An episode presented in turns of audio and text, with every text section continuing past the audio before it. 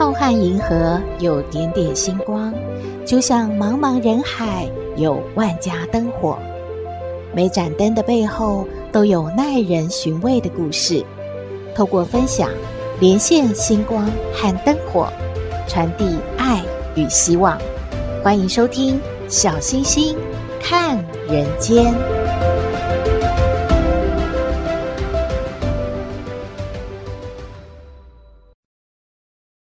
各位好朋友，大家好，大家平安。最近看到一则新闻，有一位毕业生，他去求职，可是呢，他被刷掉了，没有被录取。他呢，觉得想要知道原因哦，就写信去问。结果啊，他的这个履历表呢，又被主考官注意了，从头细细的看过，又邀请他再去面谈。之后，这个结局被逆转了，他竟然啊被录取了。这个也让小星星想起呢，在第一百二十三集的节目里面，我们介绍了史蒂文斯应聘美国微软公司的这一个故事。当时呢，他也是没有被录取，可是他写信啊，感谢所有工作人员的辛苦，因为没有人会在求职失败之后还写信去感谢的嘛，所以呢，他就被高层注意到，也得到了工作机会。史蒂文斯凭着他出色的业绩，一直做到了公司的副总裁。而详细的故事呢，大家呢就可以参考《小星星看人间》第一百二十三集。今天啊，再和大家分享另外两个小故事。第一个呢，是说美国福特公司，它是大家都知道嘛，是家喻户晓的知名汽车公司。它不仅呢使美国的汽车产业在世界独占鳌头，甚至还改变了整个美国的国民经济状况。然而，谁又想到这个奇迹的创造者福特，当初进入公司的这个敲门砖，竟然是因为他捡起了地上的一个。啊，废纸团，这是什么意思啊？这个简单的动作会让他求职成功？小星星说给您听哦，就是啊，刚刚从大学毕业的福特，他曾经到一家汽车公司应聘，一起参加应聘的几个人学历都比他高，福特面试成功的几率其实是很小的。当福特敲门，要走进董事长办公室的时候，他发现门口的地上有一团纸，他很自然的就弯腰呢，把它捡起来丢到了垃圾桶里面。然后呢，他就走进了办公室，准备坐下来，把他准备好的自我介绍向董事长要报告的时候呢，董事长对于他刚才这个举动都看在眼里，非常的满意啊，就对他说。很好，福特先生，你很棒，你已经被录取了。我们欢迎你来我们公司上班。这个时候，福特当然不知道这个令他无法相信的录用通知，原来是因为他那个不经意的动作。而后来呢，福特的表现也并没有让董事长失望，甚至啊。最后呢，还把公司改名，让福特汽车闻名了全世界。大家想想，福特的成功看上去好像很偶然，只不过是捡了一团废纸，但是实际上呢，却是必然的，因为他下意识的动作是习惯、品质和修为的体现，而这种习惯的养成来自于他一个积极的态度。就像心理学家威廉·詹姆士他所说的，一个行动会变成一种习惯，而一种习惯会养成一种性格，而最后性格会影响一个人的命运。您觉得是吗？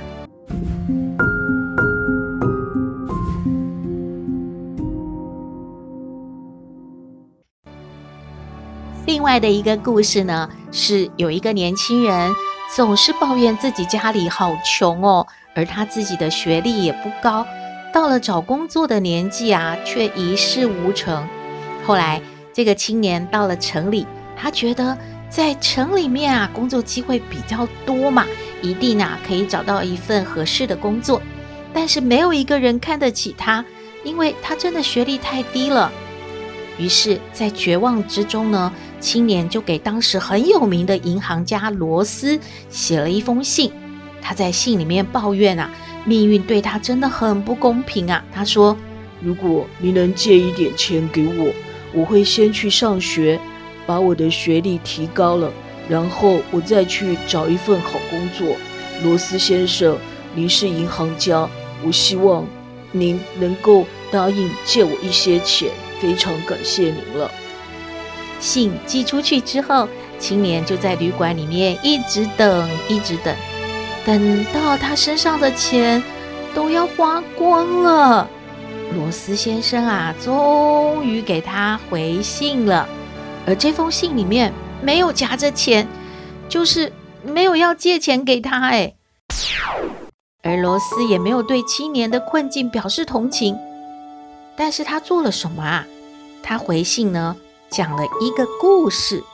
罗斯说，在浩瀚的海洋里面生活着很多鱼，那些鱼都有鱼标，鱼儿们呢，利用鱼标顺畅而自由地在海里面游着，而这些鱼当中。只有鲨鱼是没有鱼标的，没有鱼标的鲨鱼，照理来说是不可能活下去的，因为它行动极为不便，很容易沉入水底，在海里面呢，只要一停下来就有可能丧生。哎，于是为了生存，鲨鱼拥有强健的体魄，成为了海底世界里面最为勇猛的霸主。现在。你看完了前面这个故事，你就好像那个鲨鱼一样，而这个城市就是一个浩瀚的海洋。拥有文凭的人很多，但是成功的人却很少。你想想看，你该怎么做能够让自己成功呢？读完信之后啊。青年久久不能平静，脑子里面始终在想着这个故事。他觉得，对，我要像鲨鱼一样，我要努力，我要让自己变得强壮，我要在这个城市能跟人打拼，能够勇敢勇猛的活下去，我就会成功了。这个青年呐、啊，原本已经很绝望。他把自己的行李已经收拾好了。当他想通了之后呢，他把这些行李呢又打开了。他决定继续留在城里面，继续的怕表。第二天呢，这个青年就跟旅馆的老板说了：“老板，只要你愿意提供我三餐，还有住的地方，我愿意免费来当这里的服务生。我真的一分工资都不要。”我只希望老板，你给我这个机会。如果你愿意给我这个机会，让我学习，让我在这边成长，我就会非常非常的感谢你，老板，拜托你了。老板听完啊，不要工钱呐，那当然好啊，就很高兴的雇佣了他。这个青年呢，真的非常的努力。十年之后。青年终于拥有了令全美国羡慕的财富，而且呢，他还娶了银行家罗斯他的女儿呢。而这个青年就是著名的石油大王哈特。说真的哦，成功并不完全是因为高学历，还有丰富的经验和出身背景，更重要的是有没有积极进取和奋斗的决心和勇气。当然，也要努力的争取机会。您说是吗？希望您喜欢今天的故事，也欢迎您和我们分享你的感觉喽。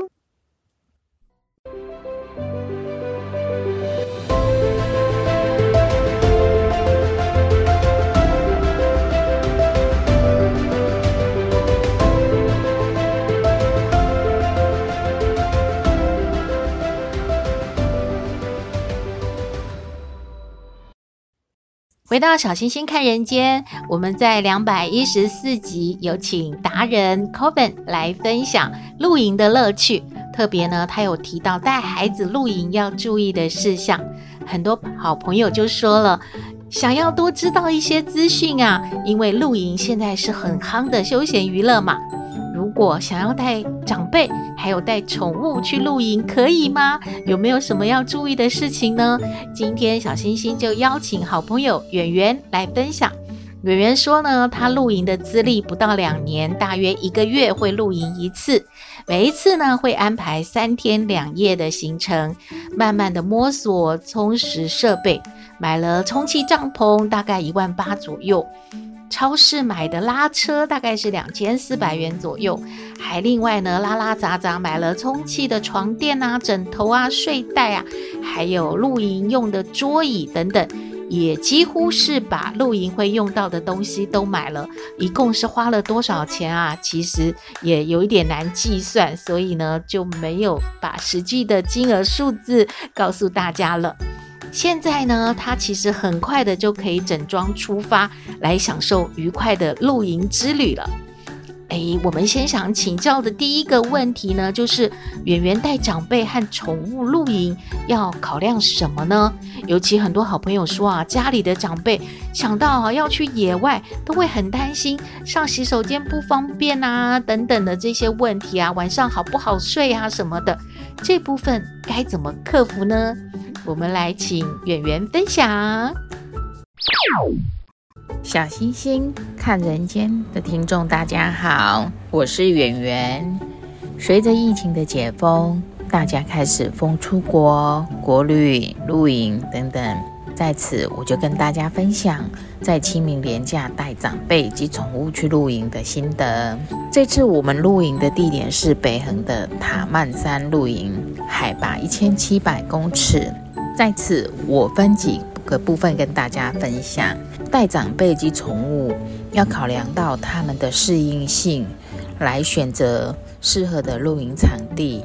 例如，路程是否太远，他们是不是会晕车，还有场地是否平坦，盥洗设备是否完善干净。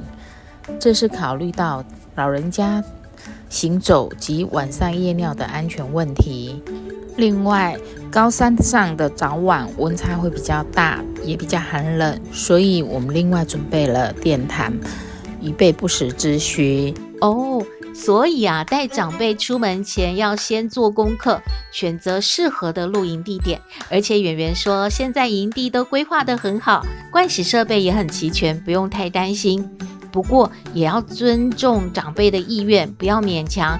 像圆圆说呢，她的妈妈很喜欢去露营，但是她的公公婆婆就没有兴趣。圆圆私下也说呢，她其实很怕毛毛虫，所以啊，她如果要去露营的话，一定会先要求她老公呢，不要选择海拔太低的营地，她比较有意愿出门哦。另外，圆圆带去露营的宠物是鹦鹉诶，不是一般家里面的狗啊、猫啊这一类的宠物，这还蛮特别的哦。嗯，小星星就有一点白痴的问说，这样不会担心鸟飞走吗？我们来继续听圆圆的分享。我们家的宠物是鹦鹉，有些人带鹦鹉在野外是会用外出绳。但为了他们的安全，我们还是使用了外出笼。因为现在的鹦鹉大多是人工繁殖，它们在野外是没有谋生能力及危机感，而且很多人露营也会带自家的狗去露营，让他们在露营地里面奔跑。再加上现在的保育有成，野外的老鹰也变多了，鹦鹉是很容易变成他们掠食的目标。所以在野外让他们待在外出笼里面，反而对他们是一种保护，也是一种安全。所谓啊，在家千日好，要吃什么呢？去翻冰箱就有了。而出门露营呢，要从早餐到晚餐，甚至宵夜都要准备耶。哇，这样采买起来应该很麻烦吧？还要准备锅具、餐具一大堆的东西吧？还是听听圆圆分享，他是怎么准备的呢？露营最重要的就是准备食材。那为了方便，我们准备了一套露营专用的锅具，可以使用在卡式炉上。另外再加一个多功能的电火锅，这个是方便可以煮汤或者煮火锅。那至于食材呢，我会准备一包锅底，还有一些简单的火锅料，还有生菜。那这样子可以轻轻松松的就搞定一餐。再来就是再准备一些现成的小菜，还有面条、泡面、吐司、起司、果酱，还有一瓶鲜奶、一盒鸡蛋、牛排、鸡腿排等。那这样子呢，就可以变化出非常多种的料理及菜色，就解决了在露营里面的这几餐的伙食问题。那至于水果呢，我则会带一些。比较方便清洗的食用的，例如小番茄、芭乐、葡萄等等水果。以下呢，这些是我这次露营的心得，那跟大家分享。谢谢大家。哇，真的出门一趟要买不少的东西耶。嗯，那这样子要不要背一个冰箱去啊？因为这样子才能够食物保鲜啊。圆圆说呢，有人确实是会带一个小冰箱的。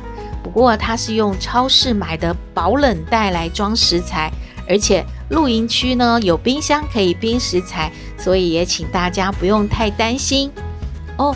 当然也要记得带宠物的粮食哦。最后呢，圆圆也和小星星聊到，虽然每一次出门都像搬家一样，又要照顾长辈和宠物，可是到了户外，享受到大自然的美景，哇，就觉得一切都值得了。我们再次的感谢圆圆的分享。您想带谁一起去露营呢？也欢迎好朋友和大家分享要注意的事项和您去露营的乐趣哦。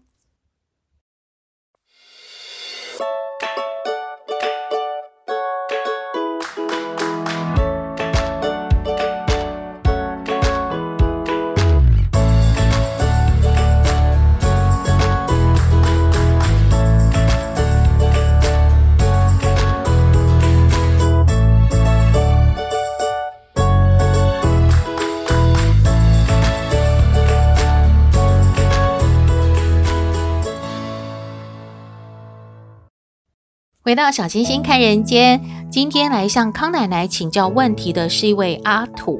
阿土说呢，他的太太呀、啊，对于宗教活动非常的热衷，而这个宗教呢，也不知道是在信什么，要求呢，他们信徒们呢都要去道场居住，所以他太太呢，可以说是抛家弃子的呢，就去道场了，就再也没有回家了。而阿土呢，简直就像一个单亲爸爸。那最近啊，他的工作比较忙哦，经常照顾不了两个孩子，还要拜托啊长辈啊亲戚啊来照顾孩子的吃饭啊、睡觉啊等等这一些日常生活，他非常的困扰。而且他找不到他的太太啊，他去道场，他们也不让他太太跟他相见，他觉得很困扰啊。他想要跟太太离婚哦，但是又觉得孩子现在还小。好像又不能这么做，他来请教康奶奶该怎么办呢？我们来听康奶奶怎么说。嘿，大家好，我是康奶奶。上不知天文，下不知地理，不过你问我什么问题，我都能回答你。康奶奶好。哎，小星星，还有各位听友，大家好！还有阿土，你好啊！哎呀，这个这康奶奶真是啊，不懂啊，不理解啊！这宗教不是啊，什么劝人为善啦，啊，提升什么心灵层次啦？呃，这个抛家弃子有这一条吗？一定要集体的都住到道场去，这样就学得比较好吗？这这康奶奶真的有点的还疑惑咯。那么讲现实的问题啊，孩子还小啊，阿土说呢，自己呢像个单亲爸爸，哎呀，听了真的令人难过哈、那长辈呀、啊、亲戚啦都要帮忙啊。小朋友下课啦，哎呀，照顾他吃点点心啦。哎呀，你还没有下班，还要准备晚餐呐、啊，给孩子们吃啊。也确实嘞，给这个长辈啊家人添些个麻烦，添些负担。那自己妈妈干不了这个事情啊，不能照顾孩子，这这。去信什么宗教？这好像说不过去，是吧？所以呢，他奶奶感觉得要啊，好好做一个处理了。当然是啊，为了孩子啊，哎呀，不轻易说到离婚啊。但是这个妈妈有跟没有，好像也看不出来有什么不同啊。那。这个这个什么道场不让你们相见，这有点奇怪喽。康奶奶是感觉啊啊，是不是需要啊？这这是什么警方啦，还是什么其他地方上什么呃重要人士帮忙啊，介入一下？那至少啊，把这个夫妻之间的事儿啊谈个清楚。那你呢？如果不反对，他要继续去修啊，去学什么这些宗教啊，就就放他这个自由吧。那么孩子这边呢，你也是啊，不要这个啊提心吊胆的，那你是不是也可以呢？啊，好好的啊，就大家都知道妈妈呢，就就不会回来那。就大家怎么安排着照顾着孩子长大了啊？这个是比较现实的问题，得要解决，是吧？那么怎么跟孩子说明妈妈去了哪里呢？这也是一个要伤脑筋的问题啊。那么啊，妈妈这个心情的就都放得下哈，也是令康奶奶啊。哎，不理解哈，就是呃，也也挺难懂的。那康奶奶给你建议，还是啊，赶紧的谈谈好啊，处理好啊啊。那这个拖下去，确实是大家都很困扰啊，问题也不能解决啊。这今天真是啊，这个呃康奶奶也没有什么特别好的这个说法啦，只能说嘞，你呢啊，赶紧的这个呃跟太太啊见到面，把他谈谈清楚啊，就这样啊。康奶奶的意见给阿土参考喽。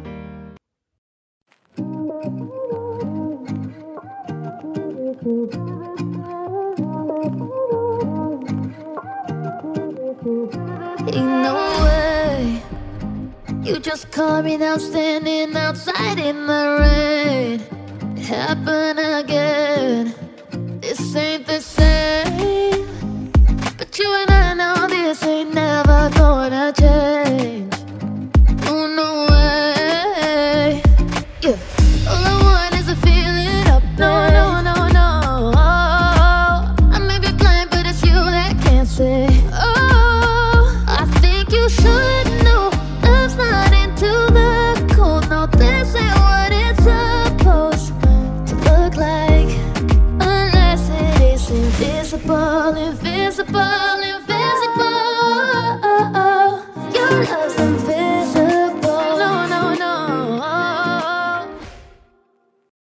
回到小星星看人间，节目接近尾声了。诶，都说小孩子有纯净的灵魂，他们有时候啊会看到大人所看不到的另外一个世界，是这样的吗？有一对夫妻啊，他们经常在吵架。有一次，两个人又吵起来了，吵得不可开交啊。这个丈夫啊，一怒之下就去厨房拿刀，把他的太太给。杀死了。后来他非常的紧张害怕，然后呢，他就把他太太的尸体埋在了后院里面。过了几天呢，这位杀妻的丈夫觉得很奇怪，为什么这几天孩子都没有看到妈妈，但是他都没有问啊，没有问说妈妈去哪里了？他都不担心，也不找妈妈的吗？于是啊，他有一天就问孩子说：“这几天你妈妈不在，你怎么一点都不着急呢？也不问问啊？”他孩子就说了：“我觉得很奇怪啊，为什么爸爸你这几天都一直背着妈妈呢？”小孩子是看到了什么吗？您觉得孩子说的是真的吗？